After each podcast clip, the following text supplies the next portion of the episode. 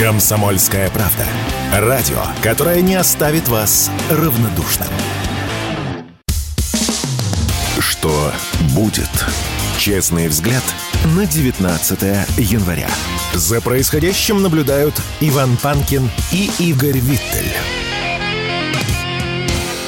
Все так. Иван Панкин, Игорь Виттель. Приветствуем всех тех, кто к нам только что присоединился. Ну, и еще один замечательный телеграм-канал. Геостратег он называется. Подписывайтесь, пожалуйста. Ведет его Андрей Юрьевич Школьников, известный политолог. Андрей Юрьевич, здрасте.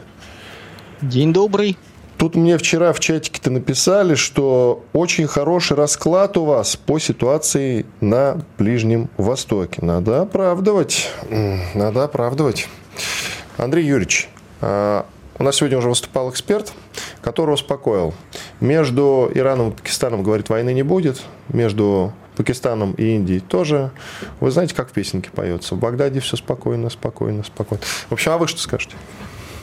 Ну, если мы говорим о текущих событиях э, обстрелах ракетами Ирана сначала Эрбили, Курга э, иракского, потом, соответственно, Пакистан, находящимся на территории Пакистана Белуджи и обратный ответ Пакистана, это действительно не является именно противостоянием государств.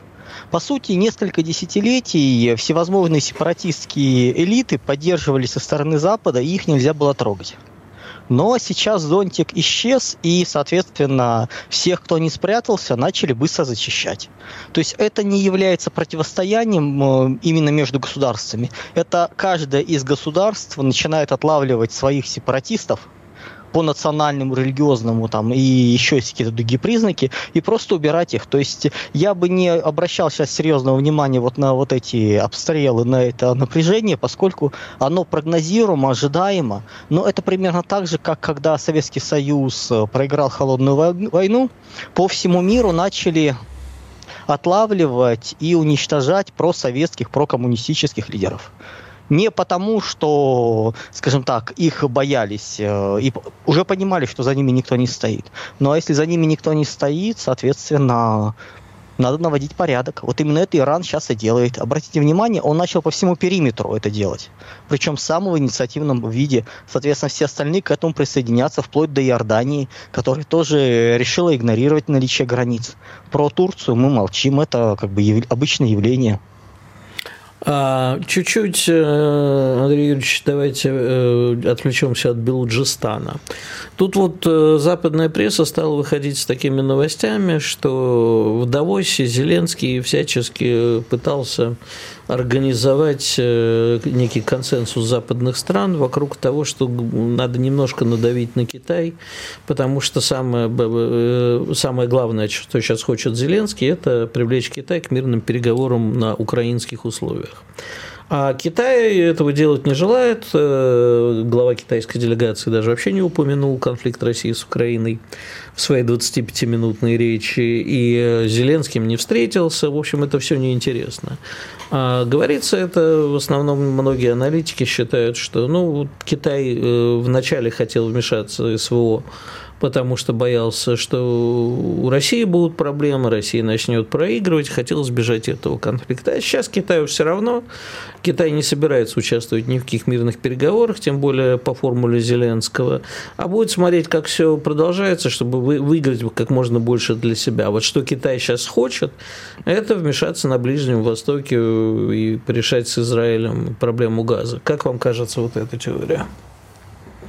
Китаю сейчас не нужно влезать ни в какие противостояния, поскольку как только заканчиваются противостояния э, в, на территории Северного Причерноморья, как только начинает успокаиваться Ближний Восток, тут же внимание переключается на Юго-Восточную Азию США. Поэтому наличие большого количества конфликтов, которые отвлекают Соединенные Штаты и Объединенный Запад от Китая, для них сейчас самое оптимальное. Поиграть в красивые слова, побыть ролью миротворца – да. На Ближний Восток Китай лезет не, то, не для того, чтобы добиться мира, спокойствия с Израилем, чтобы вокруг Израиля все успокоилось. Нет.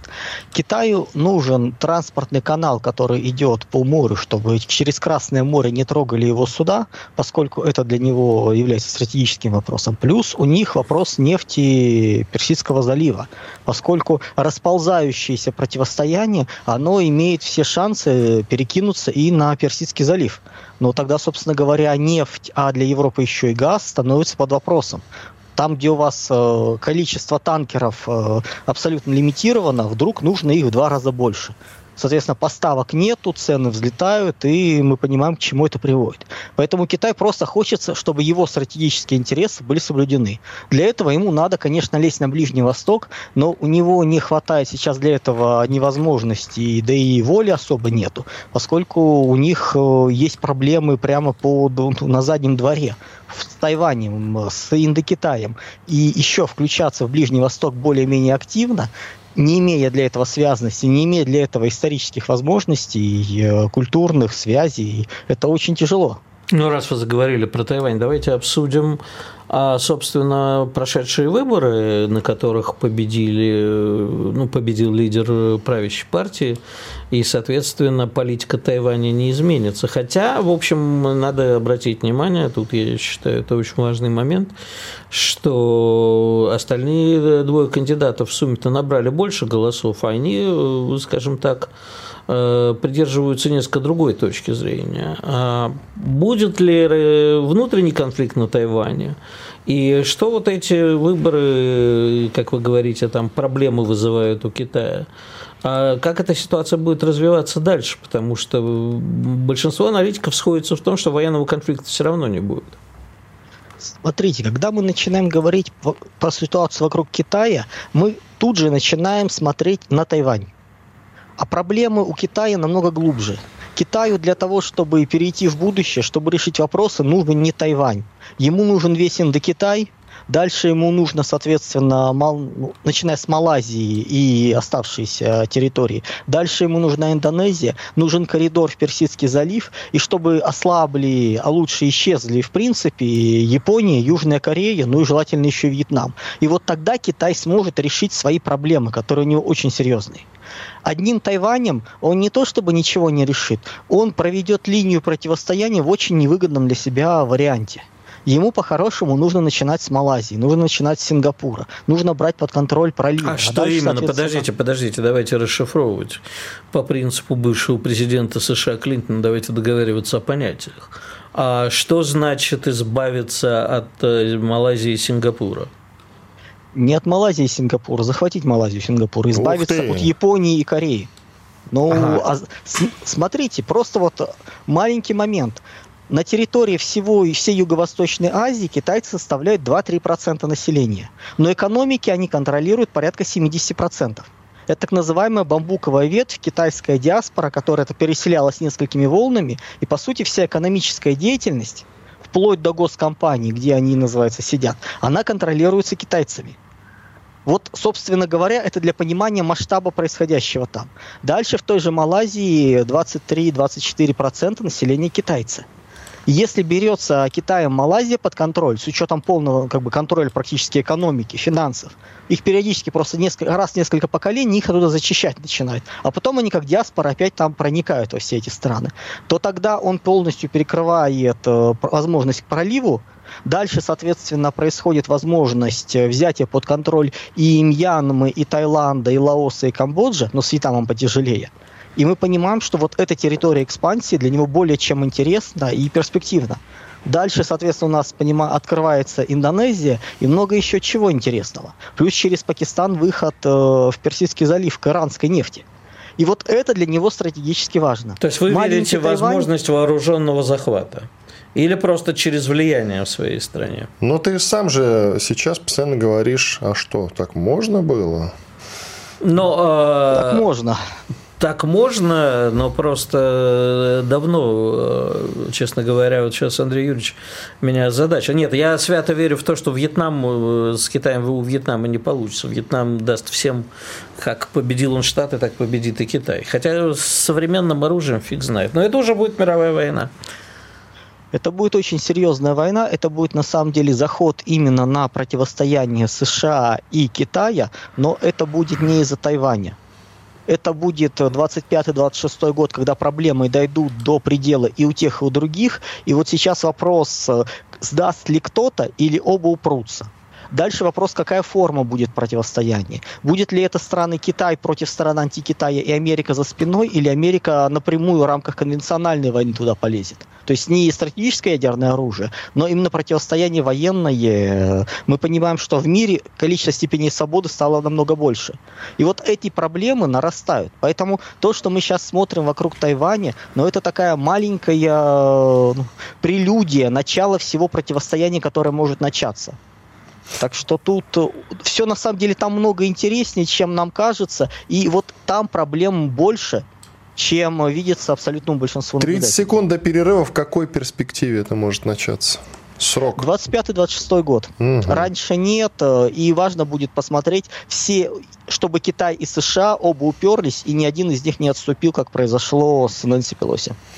Хорошо, давайте сделаем небольшой перерыв. Андрей Школьников, политолог, телеграм-канал «Геостратег». Подписывайтесь, очень рекомендую. Иван Панкин и Игорь Виттель в студии радио «Комсомольская правда». Что будет? Честный взгляд на 19 января. За происходящим наблюдают Иван Панкин и Игорь Виттель. Продолжаем эфир. С нами Андрей Школьников, известный политолог, телеграм-канал «Геостратег». Пожалуйста, подписывайтесь. Продолжаем. Андрей, а вот в вашем уравнении конфликт США-Китая, а Россия-то где? России самое лучшее ее положение это третий радующийся, являю, который является стратегическим э, союзником партнером, там, помощником Китая, но напрямую нигде не участвует, примерно как сейчас Китай работает с нами в конфликте текущем. Собственно говоря, это будут алаверды, и мы точно так же будем помогать Китаю. А что касается ситуации на Ближнем Востоке и мы как а на Ближнем Востоке, да, все, все. Если должны как-то реагировать, интересно. конечно, может тоже третий радующийся вдруг. На самом деле все, что там сейчас происходит, с учетом того, что по сути Ближний Восток, если мы посмотрим именно по транспортной связующей, по магистральным интернет-кабелям и много еще чему, это связанность мира. Соединенные Штаты сейчас уходят с Ближнего Востока, они по сути не могут удерживать там ситуацию, что, собственно говоря, мы и наблюдаем, когда они даже не способны отвечать на обстрелы своих баз ракетами. И для того, чтобы спокойно уйти, им нужен хаос. Там, где они могут контролировать стратегическую точку, они ее будут контролировать. Там, где ты не можешь контролировать, тебе нужно сделать так, чтобы ее никто не взял под контроль. По сути, сейчас Соединенные Штаты просто разжигают весь Ближний Восток, чтобы он заполыхал и э, горел еще несколько лет, пока они не планируют решить свои проблемы и обратно уже вернуться. Поэтому сейчас уровень хаоса будет разрастаться, мы сейчас будем наблюдать вот этот весь бардак непрекращающийся. Давайте не забывать, что помимо вот видимых нам линий, например, напряжения, есть Турция, есть Саудовская Аравия, но есть еще и Эфиопия с Египтом по воде, и много еще чего. И это сейчас все начнет потихонечку зажигаться. У каждого свои интересы. У Ирана интересы взять вокруг территории под свой контроль протекторат, то есть всю нефть Персидского залива забрать, э, решить вопрос Турции, то бишь Курдистана, чтобы Турция ему не мешала жить. У России вопросы простые. У России, соответственно, цены на поставку ее продукции, которую мы поставляем, сейчас будут резко расти в цене, поскольку это мировые проблемы. Дальше у нас получается замечательная ситуация, что связанность между Европой и Китаем рушится, и наши каналы транспортные становятся стратегически важными для всего мира, ну и, собственно говоря, мы продолжаем дальше локализовать свою экономику, переходить к авторкии и закрываться в преддверии еще больше хаоса. Так что наша позиция, да, тушить костер там, где, собственно говоря, это происходит, удерживать его в состоянии, чтобы он не разгорелся. Мы понимаем, что замерить всех мы не сможем – но, по крайней мере, какие-то локальные вещи убирать и понимать, быть готовым к тому, что ну, вопросы, на, э, это история на несколько лет. Причем история увлекательная, серьезная и мало никому не покажется. Вы сказали, что Соединенные Штаты Америки сейчас разжигают Ближний Восток, у них такая задача. А почему вы решили, что именно Америка, а не наоборот, тот же Иран э, не поставил перед собой задачу втянуть Соединенные Штаты в этот конфликт? Понятие стратегической инициативы, оно четко видно, кто делает, кто, что, кто действует шагами на повышение, кто начинает вызывать напряжение. Не просто так это происходит. Количество возможностей для тех же Соединенных Штатов ситуацию успокоить, начиная с ситуации ну, как бы, с проблемы израильско-палестинской, их было громадное количество. Но идет обострение, идет усиление. Четко, ну, если вы начинаете делать действие, и от него абсолютно однозначно идет последствие, ну, как вот Байден заявил, что на вопрос, будут ли удары по хуситам, приведут ли к результату, нет, не приведут. Вы будете продолжать бомбить Йемен? Да, будем. Ну, какая называется в этом логика? Ну, там нет логики добиться результата, именно разбомбив Йемен и добиться того, чтобы они перестали стрелять. Наоборот, они стреляют, это удобно, это хаос. А последние заявления главы Министерства обороны Британии, э, немецкого руководства о том, что конфликт с НАТО в России вот-вот там, в перспективе от двух до пяти лет, они все срочно к этому готовятся. Как вы смотрите на перспективы этого конфликта, ну точнее войны? Ну, если мы начнем смотреть, у Европы своей армии нету, ну, точнее, то, что есть, это не является армией с точки зрения более-менее серьезного противостояния. Даже полицейские операции под вопросом. Вся их защита, вся их армия, весь их ВПК – это, по сути, Соединенные Штаты, которые могут предоставить. Мы сейчас говорим про континентальную Европу, с Британией там более интересно, у нее много больше игровых досок. Так вот, континентальная Европа четко понимает, что как только Соединенные Штаты переключаются на Юго-Восточную Азию – они забывают и про Ближний Восток, они забывают и про Европу. Европа оказывается одна, на один на один с Россией, и ей нужно что-то делать. А они наделали, наговорили уже столько, что выхода-то особого у них нету. Поэтому сейчас они изображают э, ну, такую арию брошенной жены из серии «Не уходи, я все прощу». Они начинают сейчас, по сути, создавать ситуацию, чтобы Соединенные Штаты не ушли из Европы, чтобы они продолжали считать происходящее там основным конфликтом. А мы И... только что говорили, там Китай. А если в этом году э, президентом Соединенных Штатов станет Дональд Фредович Трамп. Э, насколько это скажется? То есть он же грозился и Европу оставить наедине с нами, да, в общем, и Китаю грозил разным всяким, с одной стороны, а с другой стороны говорит, что нет, я закончу все конфликты. В первую неделю своего, первые недели своего президентского срока первого Трамп заявил, что Соединенные Штаты уходят из Ближнего Востока. Вот до сих пор уходят помимо желания, помимо воли и понимание, что нужно сделать, есть реальные вещи, реальные факторы. Вот быстро уйти, даже если будет на это воля, не получится, если только повторить афганский опыт. Но афганский опыт, э, ну, не настолько ситуация плохая, чтобы такой побег устраивать. Поэтому все равно, даже если приходит Трамп, это все затягивается, это не происходит быстро. Да, это пойдет более конструктивно, но необходимо преодолеть инерцию. Плюс э, все-таки внешнеполитические проблемы для Соединенных Штатов не на первом э, плане, поэтому сначала они будут решать вопросы внутри. И да, потом будут ослабления в Европе, будет, собственно говоря, разговор. Вы в эту кашу залезли вместе с Байденом и прочими друзьями, вот вы сами теперь из нее и выпутываетесь из этой проблемы. Но ну, Поэтому, конечно, секунду, лучше будет. я, я бы тогда уточнил. Э, ситуация не настолько плохая, а в Афганистане была настолько плохая, что было бы, если бы Штаты не ушли? с Афганистаном было тяжело договориться, с талибами было тяжело договариваться. О возможностях, о времени. Запрещенными том, в России талибами. Запрещенными в России, да, да, да. Тут просто называется сложно сказать, э, кто сейчас запрещен, кто нет. С кем, называется, встречаются чиновники, а с кем еще не встречаются. И то, что происходило, по сути, в Афганистане, это была ситуация, когда, да, можно было договориться, можно было попробовать это сделать, но это было тяжело, сложно, и нужно было идти на серьезные уступки. С Россией договориться намного проще. Россия договороспособна. Если будет обозначено и приходит человек, который за свои слова отвечает, а не как это происходило с Макроном и другими чудными представителями из Европы, где слова расходятся с делом в течение нескольких часов, по сути, тогда проблем не будет. Я не думаю, что наше руководство не пойдет там на полгода замораживания ситуации и без резких активных действий за пределами там границ, э, которые вот сейчас конфликта есть, если будет договоренность, что вот да, мы уходим и будут шаги в этом направлении. Поэтому тут, я думаю, просто будет это все притушено, будет сделано вид, что ничего не происходит. Причем давайте понимать, что они уже делают вид, что ничего не происходит. аналитические центры перестали вообще писать про ситуацию на Украине в принципе. То есть у них с главных страниц ушло это, и где-то там в глубине что-то еще есть, но, как правило, это уже месяц как не вспоминают про эту тему. Поэтому сделают вид, что ничего не было, дальше эта тема уйдет с повестки дня, и потихонечку отойдут, оставят, э, как называется, из серии «И не очень не хотелось». Че это вдруг они оставят? Столько денег вложили в это, потом вдруг оставят. Ведь они на Украину на тоже потратили огромное количество денег. Они, по-моему, еще никуда столько не вкладывали. А они все уже окупили, потому что с Европы начал бежать капитал, с Европы начали бежать производство и много еще чего. По сути, они сейчас ограбили Европу, резко подняв цены на энергоносители. Если мы посмотрим просто по отраслям, то в Европе одна за другой закрываются отрасли, где высокая доля энергетики. Стекольная промышленность, агрохимия, металлургия, нефтегазохимия, то есть и далее по списку. Практически вот все, кроме все. ВПК.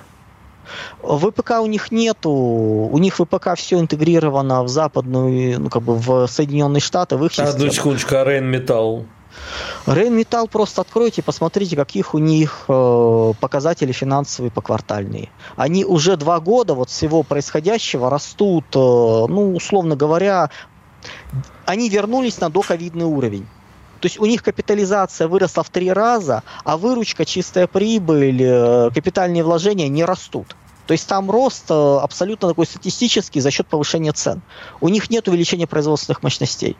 Ну и Rheinmetall это около 5 миллиардов э, всего. Но если мы будем сравнивать с Боингом, Локхердом, там э, за 70 миллиардов. Так что тут э, немножко другой Поверю масштаб. на слово, но перепроверю, что простите. Доверяй, Посмотрите, посмотрите. Потому что... Я просто люблю, люблю отслеживать эти разговоры, что сейчас запустят э, ВПК Европы. Я ждал, что в течение первого года от начала конфликта они его запустят, а время прошло, а ничего не происходит. Ну вот смотрим увлекательно, зато капитализация растет. Зато портфель заказов э, на несколько лет вперед заполнен полностью. И они отчитывают, какие у них хорошие показатели. Спасибо. Андрей Школьников, политолог, телеграм-канал «Геостратег». Рекомендую подписаться всем. Иван Панкин и Игорь Виттель в студии радио «Комсомольская правда». Сейчас большой перерыв. Все программы «Радио Комсомольская правда» вы можете найти на Яндекс Музыке. Ищите раздел вашей любимой передачи и подписывайтесь, чтобы не пропустить новый выпуск. «Радио КП» на Яндекс Музыке. Это удобно, просто и всегда интересно. Что будет? Честный взгляд на 19 января. За происходящим наблюдают Иван Панкин и Игорь Виттель. Возвращаемся в эфир. Иван Панкин, Игорь Виттель, телеграм-каналы Панкин и Виттель «Реальность». К нам присоединяется Андрей Суздальцев, известный политолог. Андрей Иванович, здравствуйте. А, здравствуйте. А, вопрос... Праздника вас, кстати, всех там. С крещением, да. Да, Очень... да. Мы уже окунулись в прорубь. Панкин меня окунал всю ночь. Что ж такое за садизм какой-то? Какой низкопробный юмор, честное слово. Игорь, это даже, знаете, звучит как-то так. Да, как-то так это звучит, согласен. Андрей, Андрей Иванович, э, тут вот последнее время опять стали вспло... стала всплывать тема Польши. И готовятся они там, и мобилизуют, и опять э, сегодня вот была новость про то, что отключили GPS, и это все э, стали списывать на Россию. И НЛО там летает российское. Да. Да, да, да, да. Ну, скажите, э, это просто такой белый шум или действительно ситуация опять обостряется? Это абсолютно белый шум. Почему? Ну, вы понимаете, э, это у нас очень так любимая одна из любимых. Есть, ну, давайте так скажем, есть любимые темы, которые вот в нашем медиапространстве э, периодически возвращаются – ну, допустим, о том, что вот завтра, послезавтра снимут Зеленского. Да, вот. угу. Это у нас вот за последние вот э, два года это было пять или шесть таких компаний. И не снимут, на всякий случай уточните, не снимут? Да вы что? Ясно. Вот золотая антилопа. У него рейтинг совсем недавно был 90%. Сейчас все около 70%. Ну, а что? Ну, это просто, вот, знаете, вот, э, надо какие-то новости давать. Э, так и с Польшей. Там, конечно, режим построен на ненависти к России. То есть идеология вот этого государства, кстати, соседние государства тоже такого же типа, там Чехия или, допустим, страны Прибалтики. В основе их вот государственности после 89 года лежит Россия как, как вот объект ненависти. То есть, действительно, вот летает какой-то БПЛА – это российский, конечно. Там что случилось, там это российские. Там постоянно какие-то ловят каких-то шпионов российских. Э, это, ну, ну, это очень невероятные вещи, потому что вообще сбор информации сейчас немножко другой. Это не 70-е, не 80-е годы. Вот. То есть это такой, знаете, элемент э, политической жизни. Россия виновата, Россия здесь, Россия нападет. Но, к сожалению, у нас тоже такая же система есть. То есть вот и у нас, и наши соседи, допустим, белорусов, тоже вот поляки вот-вот нападут. Вот, э, Лукашенко не раз об этом объявлял, что вот сейчас они пойдут в Гродно и так далее и тому подобное. Абсолютная ложь. Для, даже для того, чтобы понять, что э, хватит посмотреть просто на карту. Чтобы напали, э, допустим, на Белоруссию напали поляки, они необходимо, им необходимо в первую очередь напасть на Калининград. Но смешно нападать на Белоруссию, имея за спиной Калининград. Калининград еще дальше на западе. В общем, то есть это все это не нападение на Беларусь, нападение, прежде всего, на Россию. В общем, поэтому они, естественно, они, объективно говоря, нам опасны чем? Эти наши соседи. Это тем, что там есть база, э, там есть база вот э, отправки снаряжения на Украину, там есть э, подготовка украинских солдат – там, в общем-то, есть ну, всякое, всякие проблемы с транзитом и так далее. То есть это глубоко нам враждебное государство. Но чтобы война с Польшей, Погодите, погодите, Андрей Иванович. Э, то, что поляки участвуют со стороны Украины, что там полно польских наемников, добровольцев и так далее, это же все-таки факт. Да, да. факт. Ну. А, а я поминаю вам, я хорошо, кстати, помню, мальчиком был таким школьником, с портфелем ходил. Я с Владивостока все-таки. Угу. Я прекрасно помню Вьетнам. Это было полно наших ребят. Полно.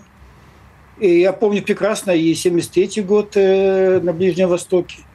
Там были целые подразделения советские. В общем-то, это еще не... Знаете, какая вещь? Э, Все зависит от степени желания повоевать. Ну, я вот считаю, что в этом году все-таки к марту, в апреле появится именно с польских аэродромов э, F-16 в небе Украины. Будем их там ловить. Но мы не будем бомбить Польшу. Польские, польские это вы, я не очень понял, что вы надеетесь, что они появятся. Это какая-то очередная оговорочка по Фрейду сегодня. Нет, нет, нет, они будут. Они будут, обязательно появятся. Нет, я понимаю, что они будут. Надеетесь-то вы, почему вы на это надеетесь?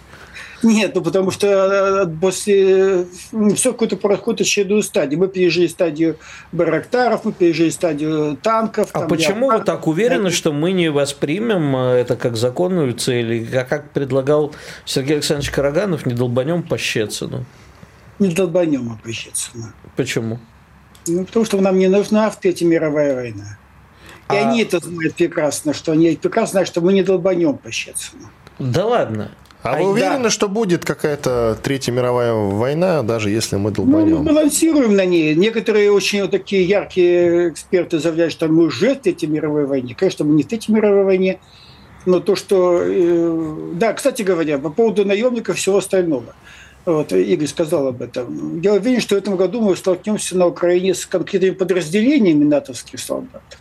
Так они уже там есть, подождите, это же не нет, открытие. Нет, нет, это разные вещи. Давайте не будем повторять ошибки наших врагов. Они нам долго уверяли, что у нас стоит прямо российская армия в Донбассе и э, в Луганске и Донецке. Это было до 22 года. На самом деле там было полно наших офицеров и так далее, но регулярных подразделений с российским флагом там не было. Так и здесь сейчас ситуация. Да, эти наемники и тому подобное, но вы там не увидите именно конкретные подразделения, допустим, польской армии там, или там чешской, там, не знаю, кого еще там, германской. Э, они участвуют в боях. В общем-то, но это не подразделение, это, это, это, не, это не германская армия, которая там пришла к нам, вариант, ну, вермахт. И я вот думаю, что в этом году, наверное, вот это вот такие проблемы будут. Но это не значит, что мы начнем бомбить Берлин, так сказать, или Варшаву. Ну, подождите, подождите. Да, не э, завтра, но начнем. Мы, э, мы тут очень метко угодили в штаб, как я понимаю, с французами. Более да. того, вызвали посла, показа... да, да. показали доказательства того, что там были французы. А вот чем больше такого накапливается, возникает вопрос, э, кто первый посчитает, что противник не ответит. То есть мы, мы нанесем удар по Жешеву или по Парижу, а, уверенные в том, что ответа не будет. И если по Парижу, то ответ, скорее всего, будет, то вот по Жешеву, я думаю, сольют Польшу, и ладно. Оставят Польшу наедине с нами, разбирайтесь сами, как хотите. Нет у нас сейчас ни сил, ни желания воевать с Россией. То повышение ставок до Парижа то, в общем, может привести и э, действительно к Третьей мировой войне. Почему вы решили, что в ответ на наш удар по Жешеву не будет, э, или еще по, по какой-либо законной цели в Польше или в Румынии, они, не от, э, они ответят? Мы вполне могут не ответить. Будем экспериментировать. Не, Я не думаю, что наше руководство... Нет, Андрей Иванович, понимаете, вот мне бы не хотелось экспериментировать, но мне меньше всего бы хотелось, чтобы мы... Безнаказанность исчезла такая. Вот, да. да. Чтобы мы не экспериментируя допустили безнаказанность. Мы с вами много лет знакомы, вы меня видите, как хорошо понимаете. Именно этого я и не хочу. Потому что это ведет... Я не без... хочу, и я не хочу. Но, к сожалению, вы понимаете, вот такое вот э, нежелание разжигать дальше конфликт, растаскивать по Европе, он, понимаете, вот говорит о том, что, скорее всего, мы вот будем те же F-16 ловить только в украинском небе, а аэродромы не бомбить. Я процентов 99 говорю об этом. Я неплохо знаю наши подходы в данном случае. Э, вы знаете что? Давайте так вот еще. Э, такая дискуссия есть, она заочная. Обратите внимание, что этот э, тезис, который активно развивает Украина и который поддерживает Европе, о том, что после Украины Европа пойдет под удар России, то есть Россия пойдет дальше. Вот это отголосок, вот то, что, то сейчас, Игорь, о чем мы сейчас с вами говорим. Вот именно это и есть. То есть они прекрасно понимают, что они втянулись, они участвуют, они участвуют наемниками, оружием, обеспечением и так далее. В общем-то, это тоже вопрос, когда эта безнаказанность закончится.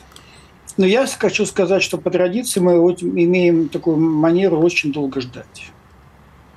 А что надо сделать? Чтобы ну, не ждать. Мы имеем такую манеру долго ждать. А что нужно сделать? Разбивать украинскую армию, выполнять задачи нашего этого... Отлично. Ну, военный Андрей эксперт вам скажет, что э, мы выполняем задачи. Нет, одну секундочку, Андрей Иванович. Э, хорошо, допустим, в ближайшее время, вот представим себе такую идеальную картинку, а Украина полностью пала, режим украинский денацифицирован, демилитаризирован, над э, банковой гиреет э, трехцветный флаг вместо жовто-блакитного. И на этом а, коллективный Запад успокаивается и говорит, ну хорошо, Россия победила, а мы пошли. Извините, чуваки, э, как там было следствие, как бы помните, был такой, поскольку мы с вами люди не молодые, был такой старый фильм итальянский, по-моему, «Следствие закончено, забудьте». Ну, есть такая вещь. Да, Я ну, думаю, вот... что вот именно в таком формате, Игорь, и закончится эта история. О, как интересно. Да, это не значит, что она будет продолжена, уже, сказать, возьмут на плечи э, эту войну, допустим, те же поляки. Не возьмут. Еще одна иллюзия, которая активно развивается, что, что Польша заинтересована, ну, помните, 22 год, Польша заинтересована в отрыве части территории Украины, западной Украины и так подобное. Чушь полная.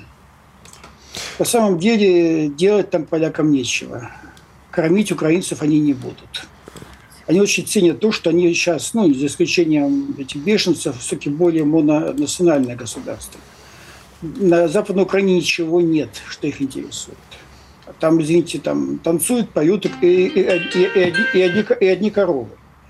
В чем дело. Так что вот эти разговоры тоже бессмысленны. Если очень хотелось бы, они давно уже втянулись бы в эту войну. Спасибо. Андрей Суздальцев, известный политолог, был с нами. Благодарим за участие. Иван Панкин и Игорь Виттель. Вернемся через две минуты. Что будет? Честный взгляд на происходящее вокруг. Возвращаемся в эфир. Иван Панкин и Игорь Виттель. Продолжаем да, всякие разные разговоры. Уже вдвоем. Ну, во-первых, я бы хотел все-таки при всем моем огромном уважении к Андрею Ивановичу Суздальцеву. Да, сказать, что вот когда соседняя страна закупают тысячи танков, это, конечно, не против нас никакой войны. Но, может, они действительно просто так боятся, что это для обороны закупают. И я не очень Тысячу правда... танков? Ну да. Многовато. Вот ну, они их построят так вдоль границы, а мы будем по ним как из мишени. Поэтому нет, я все-таки, я надеюсь, что никакой войны с Польшей не будет, да и вообще никакой войны глобальной не будет, но тем не менее, я бы не списывал это со счетов. Это первое. Второе, нам, нас тут вот упрекнули, что мы э, не, сегодня не, не говорим о 80, 81-й годовщине снятия блокады. Ну, во-первых, я поправлю. Это прорыв блокады, а не снятие. Снятие будет 27 сентября годовщина, и будет как раз ровно 80 лет в этот день э, две годовщины, 20, то есть 27 сентября, господи, 27 января.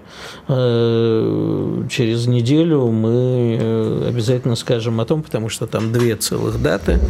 Это снятие блокады и это годовщина освобождения Освенцима. Вот по поводу Освенцима мы будем говорить много, потому что в очередной раз нам будут рассказывать о том, что да, будет, кстати, будет круглая годовщина, да, что это все не русские, это все украинские. Я много разных версий слышал, да, я в свое время снимал фильм про Освенцим, и очень много этим занимался, вообще про концлагеря.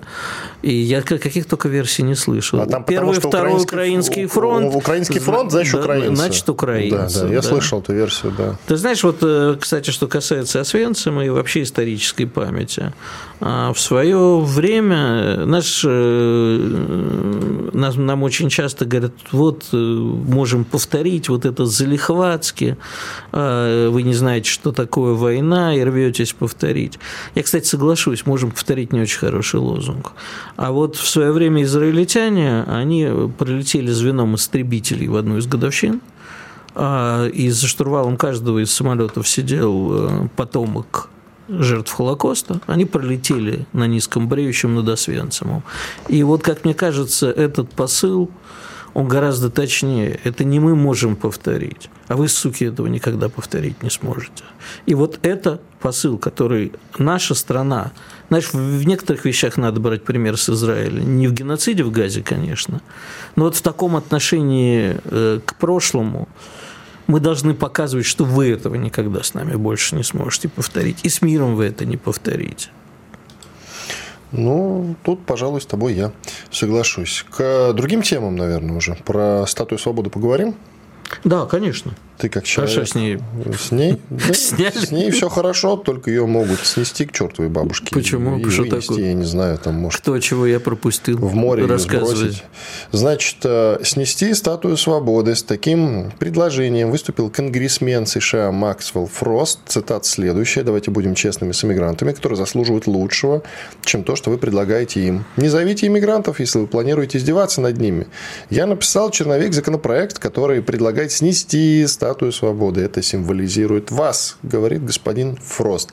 Я вчера погуглил. Оказывается, это не первое такое предложение. До этого звучали подобные, между прочим. Значит, и не только от э, американских политиков, между прочим, целый мексиканский президент уже по случаю значит, осуждения Джулиана Ассанжа как-то говорил, что необходимо снести статую свободы. Вот. А я тебе скажу, нет, я против сноса вообще любых памятников. Да, Андрес Мануэль Лопес Обрадор. Но, но идея и, богатая. и был еще один, между прочим, лауреат Пулитцеровской премии, журналист Washington Post Филипп Коникот. Ну, для красного словца и статую свободы не пожалеешь, что там. А они, идея абсолютно понятна и справедлива, потому что, ну, действительно, в современной Америке и отношение к мигрантам поменялось, оно вовсе не то. А, в общем, колечко закрыто. Вопрос-то же, на самом деле, вот обрати внимание, вокруг чего э, споры-то сейчас в Америке идут. Продолжать финансировать Украину или забор с Мексикой? Так вот, забор с Мексикой, понимаешь, что в Америке действительно чудовищный кризис с мигрантами, которые прут и прут, прут и прут, и живут нелегально, и забирают рабочие места. И Америка тратит огромное количество денег на поддержание мигрантов. И если было понятно, зачем э, Америке были мигранты на протяжении всего существования, ну, вплоть где-то до Второй мировой войны. То есть сейчас непонятно, дешевая рабсила, новый внутренний рынок, новые люди, которые заполняли практически бескрайние американские просторы. Понимаешь, это же все бы имело под собой абсолютно экономическую, абсолютно разумную базу. А вот эти слова, которые были написаны, ну, это для красоты. Понимаешь, не, не скажешь, чуваки, приезжайте к нам, нам нужна дешевая рабочая сила. Вот мы сейчас поставим памятник свободе, э, э, на который будет написано, приезжайте к нам все мигранты, нам нужна дешевая рабочая сила, и ничего, что это э, оказывает на жизнь нашей страны не самое хорошее воздействие и увеличивает коррупцию в обществе. Мы же тоже напишем, приезжайте к, нам все униженные, обездоленные соседи, мы русский мир для всех, даже не для русских. Вот и они так написали, но сейчас это уже выглядит циничненько. Поэтому статую свободы, конечно, сносить не надо, несмотря на ее уродливость, но это символ такой. Почему не надо? Ну, хорошо, мы же, помнишь, задавались Табли... целью, мы задавались целью как-то выкупать э, свои собственные памятники, которые по недоразумению, ну, в какой-то момент, конечно, по логике, а потом уже по недоразумению, как мы можем делать вывод сейчас, оказались на территориях некоторых стран СНГ. И мы задавались задачей такой их выкупать. Но нам их, правда, никто не продает, между прочим, не только в СНГшных странах, в Польше в той же, да, в Чехии. Но нам их никто не продает. Так давайте попросим статую свободы выкупить. Почему нет? Поставим ее где-нибудь в России здесь. Будет весело. Нет, ну, нам ее никто не французы могут попросить, все-таки французы сделали. Ну, а почему нет? Мне вчера подписчики гадали, а где мы ее здесь поставим? В Грозном, как вариант звучал? На лобном месте. В том числе. Еще предложение? И башку снесем. Еще предложение? Нет, если серьезно... Башку поним... снесем, руки, как Венера Мило... ну, Венера Миловская с башкой. Вот у меня, видишь, кольцо? на нем написано «и это пройдет». Как в мультике. О! Кольцо, видишь? На нем написано «это пройдет» на иврите. Э, кольцо царя Соломона, то, что называется. Да, вот была такая старая история тоже, когда человек разорился, у него все проблемы, и вот он пошел к гадалке, да, говорит, повесь табличку, и это пройдет. Да. И, и через некоторое время все, у него все наладилось, наладится, приходит та же вот ведунья ему и говорит, э, ну что, все нормально? Он говорит, да, только табличку со стены не снимай, не снимай. Так вот, э, не, не, не снимайте табличку, еще вам иммигранты понадобится экономику восстанавливать.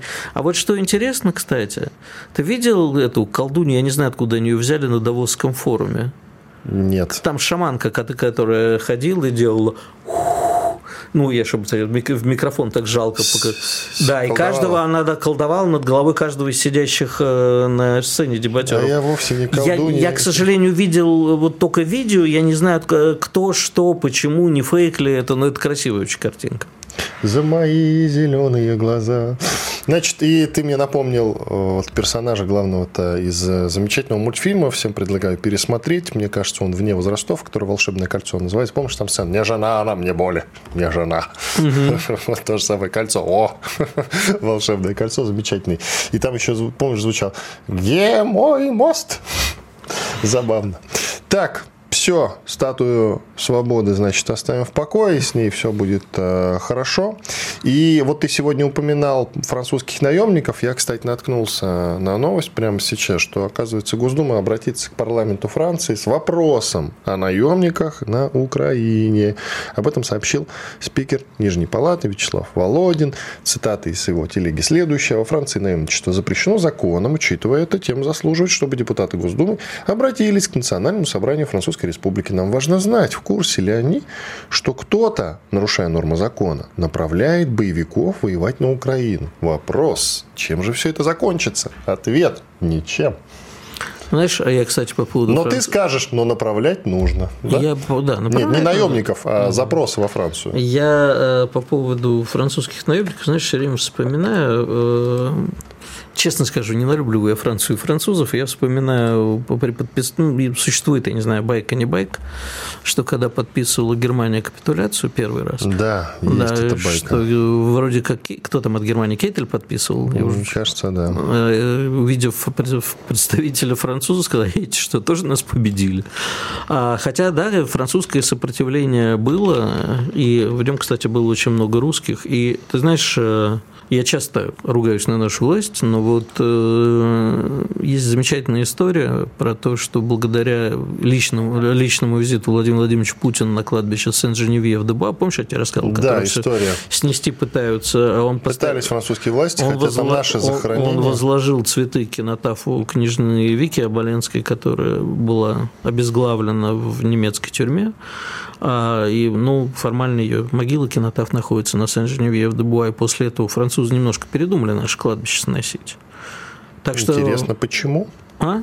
Почему? А потому что мы можем повторить, а вы не сможете повторить. Ага. Ну, значит, надо повторить? Нет, не надо повторять. Надо сделать так, чтобы они не вздумали а разве больше мы повторить. сейчас чем занимаемся? Мы показываем... Нет, мы совсем другое делаем. А что? Мы показываем то, что они больше не смогут повторить. О. Никакого нацизма. Принимаем. Принимается. Иван Панкин и Игорь Виттель были здесь, остались довольны. Все будет хорошо. Встретимся в понедельник, друзья. Никуда не переключайтесь, слушайте радио «Комсомольская правда». Что будет? Честный взгляд на происходящее вокруг.